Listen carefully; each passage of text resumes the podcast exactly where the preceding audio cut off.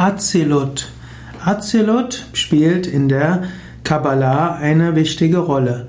Azilut ist die ursprüngliche Welt, die höchste Welt, die Welt der Erhabenheit. Azilut ist in der jüdischen Kabbalah die oberste der vier Welten. Zu Azilut gehören die obersten drei Sephirot, nämlich Keter, die Krone, Kokma, die Weisheit und Bina, der Verstand.